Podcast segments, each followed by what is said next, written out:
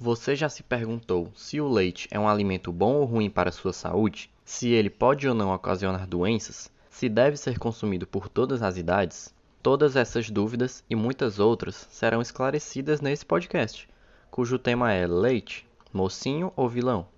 O leite é um alimento bastante consumido em diversas partes do planeta. Em uma visão geral, é considerado por nutricionistas e pesquisadores como sendo um alimento saudável, como uma grande fonte de cálcio, além de hormônios, como o hormônio IGF-1, os estrogênios, dentre outros. Entretanto, é certo que o consumo dos alimentos podem ocasionar problemas de saúde, pela presença de alguns componentes. Tendo isso em vista, a Faculdade de Medicina de Harvard publicou um artigo que apresenta os possíveis benefícios e malefícios do leite. Muitos dos pontos positivos apontam para um crescimento e fortalecimento da estrutura óssea do indivíduo, além de proteger contra a obesidade e auxiliar no controle da hipertensão arterial sistêmica. Porém, os pontos negativos apontados estão relacionados com o hormônio IGF-1, citado anteriormente que pode ocasionar câncer de próstata e câncer de mama, além das proteínas ocasionarem reações alérgicas que podem prejudicar pessoas. Eu sou o Luan. E eu sou o Raul. Somos alunos do curso de Engenharia de Alimentos da UFC e esse é o Engenharia de Quê?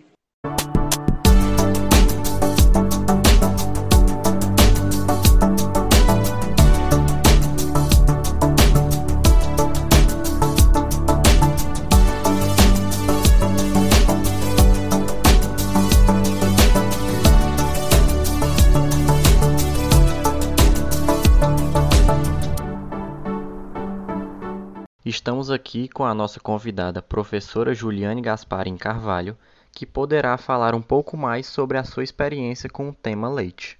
Olá, eu sou a professora Juliane, sou coordenadora do Laboratório de Laticínios e do Núcleo de Estudos em Laticínios, do Departamento de Engenharia de Alimentos da Universidade Federal do Ceará. É um prazer poder conversar com você sobre leite e seus derivados. Bom, por meio de uma pesquisa feita, vimos que no blog do Dr. Victor Sorrentino, ele afirma que os antibióticos utilizados no tratamento das vacas podem aumentar a resistência de nós humanos a esses mesmos antibióticos e que os hormônios que são injetados nas vacas, visando aumentar a produção de leite, podem afetar na qualidade final do produto. Isso é correto, professora? Raul, é, os animais que estão sendo tratados com antibiótico, eles devem ser afastados e deixados em quarentena, né? Até que o medicamento faça efeito e seja eliminado do organismo desses animais. A ordem ela vai continuar a ser realizada, mas o leite obtido dos animais que estão em antibiótico terapia, ele deve ser descartado. Quando o leite chega na indústria, vão ser realizados testes para a detecção de antibióticos na matéria-prima e assim garantir a segurança alimentar dos produtos elaborados com essa matéria-prima, né? E assim são eliminados qualquer tipo de contaminante químico. Então, né, se garante dessa forma que não tem é, antibiótico no leite industrializado. Em relação aos hormônios e antibióticos para aumentar a produção de leite, é, primeiro que é proibido né, o uso desses produtos, desses compostos. Segundo, que tem que haver fiscalização para que os produtores não utilizem. E hoje em dia, essa prática ela está em desuso, está caindo. Por quê? Antibióticos e hormônios são caros, tá? Eles vão investir mais na genética do animal, na alimentação balanceada do animal e no bem-estar animal, né? Que é um conjunto de fatores para que o animal se sinta bem, para que ele, ele tenha conforto durante a, a sua vida. E esses, esses procedimentos, eles vão gerar menor custo que o uso de hormônios e são eficientes, tá? Um exemplo é o uso de resfriamento do animal com aspersores de água e ventiladores, que são bastante úteis para gerar o conforto térmico, e isso vai impactar na produção de leite. Além disso, existem novas tecnologias baseadas no uso de probióticos na alimentação, enzimas e ácidos orgânicos que no lugar, né, desses hormônios e antibióticos. Outro ponto abordado foi um documentário que se chama Conspiracy de 2014 e ele aborda impactos ambientais que a produção de alimentos de origem animal promovem, sugerindo então que as pessoas deixem de consumir leite? Ai, ai, ai. Esse documentário foi polêmico, né? Ele quis impactar as pessoas e exagerou um pouco na dose. Utilizou de números que dá para se dizer que são tanto tendenciosos. Todas as ações do ser humano, elas geram impacto sobre o meio ambiente. Não é somente a produção de carne, de leite e outros produtos de origem animal. A queima de material fóssil para transporte, né? A questão de nos locomovermos diariamente por ônibus, automóveis, isso, isso gera impacto. A produção de energia elétrica para as nossas casas, e o que seria de nossa energia elétrica, né? E outras indústrias que produzem maior quantidade de gases que interferem no efeito estufa.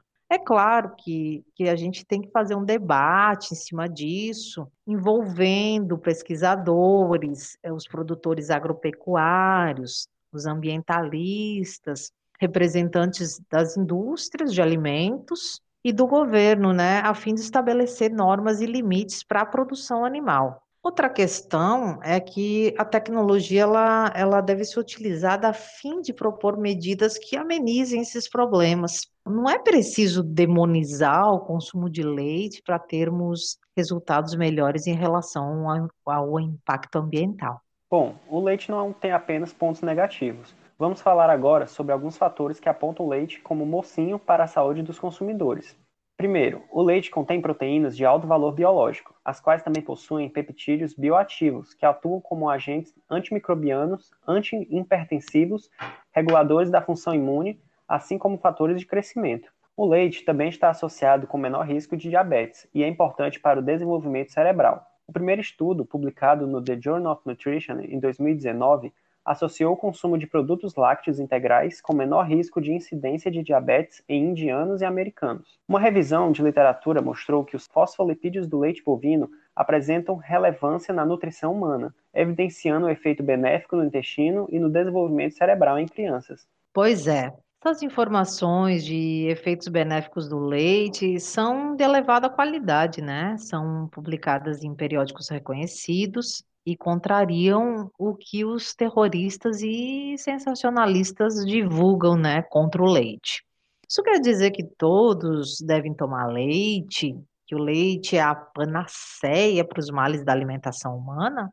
Não, não, né? Não é isso. Crianças que apresentam alergia não podem consumir leites e derivados. Intolerantes à lactose, eles podem consumir os produtos isentos no carboidrato, né, que não tenham a lactose, porque o organismo desses indivíduos não produz a enzima que quebra o carboidrato. Então, eles têm que, que consumir produtos sem lactose, leites fermentados podem ser consumidos, bebidas lácteas fermentadas, queijos curados, porque esses produtos eles têm quantidade de lactose reduzida, tá? Veganos, é, eles optam por não consumir leite. E tem outras pessoas que simplesmente não consomem leite e derivados porque não gostam. Então, nós temos que respeitar também a opção, o ponto de vista dessas pessoas. Bom, agora vamos ter uma dinâmica sobre alguns mitos e verdades sobre o leite e gostaríamos que a senhora respondesse. Primeiramente, o leite orgânico, ele é mais seguro e saudável que o leite produzido nas indústrias, isso é verdade ou mito? Olha, Raul, o leite orgânico é aquele produzido com práticas agrícolas sustentáveis, sem que o animal tenha contato com agentes químicos, como agrotóxicos, fertilizantes químicos na alimentação e uso de medicamentos alopáticos, né, quando o animal está doente, se usa, né, nesse período. Então, se o animal tem uma infecção, procura-se usar um fitoterápico, mas às vezes tem que usar um, um antibiótico, e daí o animal tem que ser afastado por algum tempo. Ele, o produto orgânico, ele carrega com ele, além, né, desse sistema todo, conceitos de saúde, ecologia, justiça, mas tem que uh, atender a regras bem definidas. O leite industrializado, ele também tem que ser produzido, né? Aquele que é produzido de maneira convencional, ele tem que ser produzido dentro de normas que garantam a segurança e a ausência de produtos químicos. Então, entre leite orgânico e, e o, o, leite convencional, os dois são seguros à saúde e a composição deles é semelhante. E professora, é verdade que o leite pode causar pedra nos rins, visto que possui grande porcentagem de cálcio, mineral relacionado ao cálculo renal? Ai, pedra no rim, ela não ocorre pela ingestão de leite. Ela, quando o organismo ele percebe um excesso de cálcio, né, ele começa a eliminar. Elimina pela urina o cálcio. A pedra no rim, ela está mais relacionada ao oxalato, presente em, em outros alimentos, como refrigerantes à base de cola, tá?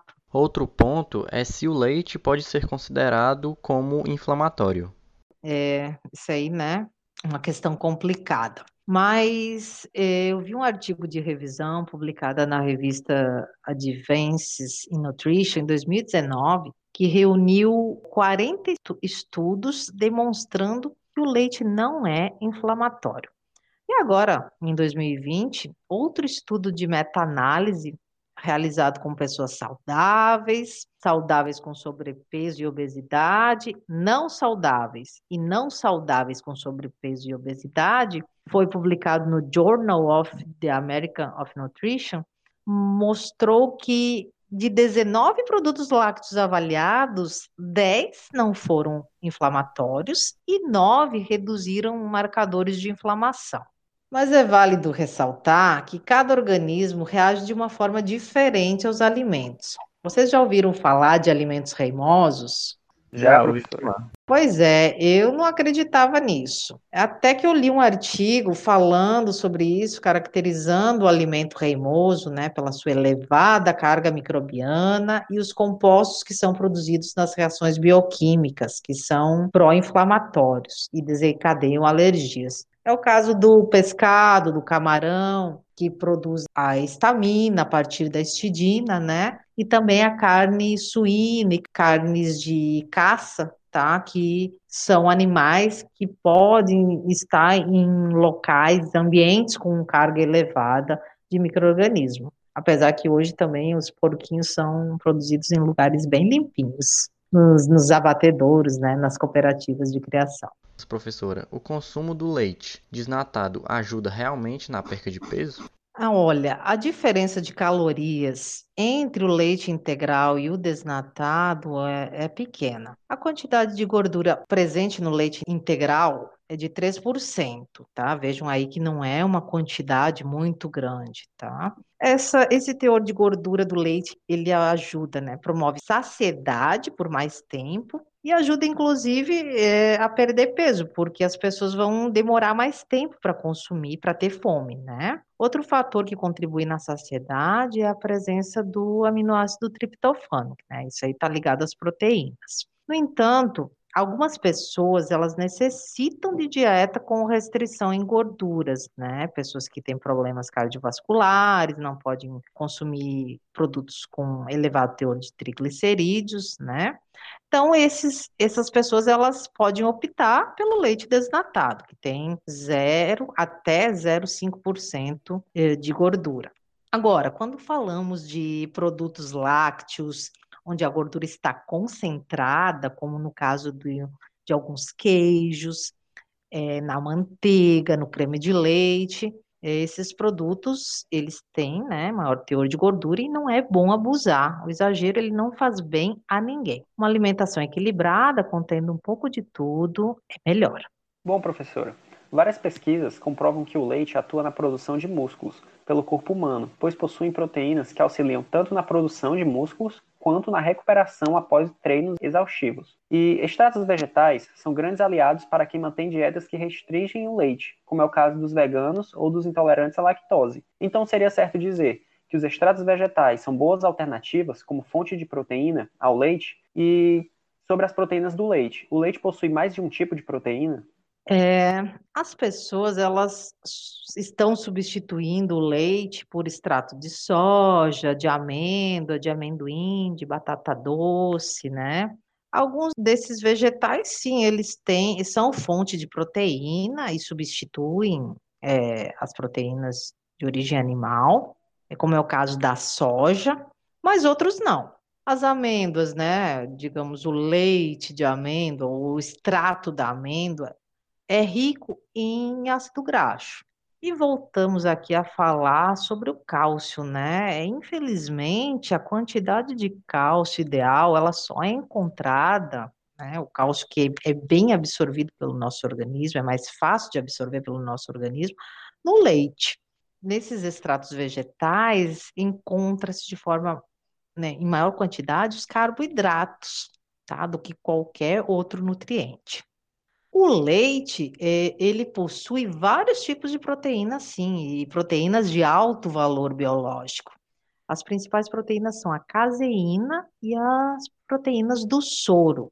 A caseína, ela está em maior quantidade, tá? Só que ela também está relacionada é, à questão da alergia, né? Ela desencadeia a alergia, e isso principalmente no início da vida. Então, em recém-nascidos, bebês, crianças. É, no entanto, ela é a protagonista é, quando falamos de produtos lácteos, como queijos, leites fermentados, né? Porque ela possui funções tecnológicas importantes para esses alimentos.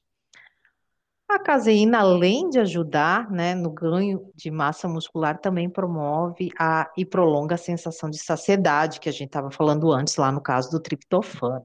As proteínas do soro, elas atuam na construção e fortalecimento da massa muscular, né, como o Luan mencionou, e por isso que pessoas que querem um corpo mais definido fazem uso, né, do whey protein ou de alimentos que têm em sua composição o concentrado de proteínas, o isolado proteico, ou seja, né, produtos que têm whey na sua composição, tá? É, o leite, por si só, também ele já é considerado um excelente alimento para ser consumido após o treino, por conta dessa composição em proteínas nós aprendemos que o leite passa por um processo de pasteurização e vimos a sigla UHT presente em várias caixas do produto. Então, professora, o que significa essa sigla UHT e como acontece o processo de pasteurização? Esses processos auxiliam ou pioram a qualidade final do produto? Vamos lá. A sigla UHT significa Ultra High Temperature, né? É, nesse processo, o leite ele é submetido a uma temperatura ultra elevada, que fica em torno de 140 graus, por 3 segundos. Então, esse processo é conhecido como esterilização comercial, porque ele destrói praticamente todos os micro-organismos do leite é, o leite esterilizado ele é envasado numa embalagem que também é esterilizada, tá? Isso no ambiente asséptico.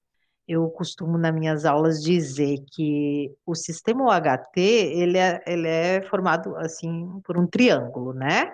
É, que combina o tratamento térmico, tempo e temperatura, com a embalagem asséptica, né, esterilizada, e o ambiente asséptico. Isso vai combinar num produto com maior tempo de consumo, né, que é o leite de caixinha. O processo de pasteurização, ele tem por objetivo destruir os micro-organismos patogênicos e reduzir a microbiota deteriorante. A temperatura que esse leite é submetido é um menor, é de 72 a 75 graus Celsius, mas o tempo é maior, de 15 segundos como esse leite, né, nesse leite nem todos os microrganismos são destruídos, como no leite UHT, então ele tem que ser armazenado sob resfriamento, e isso por quatro, três a quatro dias, tá? Ou seja, a sua vida de prateleira, ela diminui. Esses processos tecnológicos, eles são aplicados para conservar o leite e aumentar o tempo de consumo do leite. Então, né, eles não, não, não pioram o leite. Não é permitida a inclusão de conservantes no leite, nem no leite cru e nem no leite processado. A adição de citrato e fosfato de sódio, né, que você pode ver lá na caixinha, nos ingredientes do leite UHT, tem a adição desse, desses estabilizantes, simplesmente para é, conter a caseína, né? Evitar que ela coagule, que, ou seja, né, de uma forma mais, mais popular, que ela que o leite talhe, tá? No que se refere às características sensoriais, então, o pasteurizado ele, ele mantém um sabor e aroma mais próximos do fresco. E nutricionalmente, os dois leites são bem semelhantes. No leite UHT, os componentes mais afetados vão ser as vitaminas. Na questão tecnológica, aí sim, o, o leite UHT, por, por ser submetido a uma temperatura ultra elevada, então vai haver desnaturação de proteínas do soro e precipitação do cálcio que vão afetar essa função tecnológica. Professora, para concluirmos, quais seriam as suas considerações finais sobre o leite? Bem, né, diante do que comentamos aqui, acho que podemos dizer que há mais evidências de que o leite é um alimento nutritivo, completo, que faz bem à saúde e pode sim ser consumido em qualquer fase da nossa vida do que outras coisas, né, que remetem a malefícios.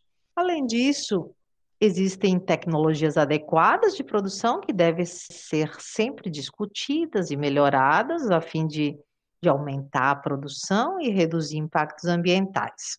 Contudo, como falamos, há pessoas que não podem ou não querem consumir o leite por algum motivo. Elas devem ser respeitadas, mas também é importante, né, que elas respeitem o consumo de leite que já se faz há milênios e que não ocorra então a propagação de notícias falsas, tá? É, eu queria, por fim, agradecer o convite, tá, para participar desse podcast e falar sobre esse alimento tão rico que é o leite. Muito obrigada, meninos. Bom, gostaria de deixar aqui nossos agradecimentos finais a todos os ouvintes e à nossa convidada. Muito obrigado a todos que ouviram até aqui.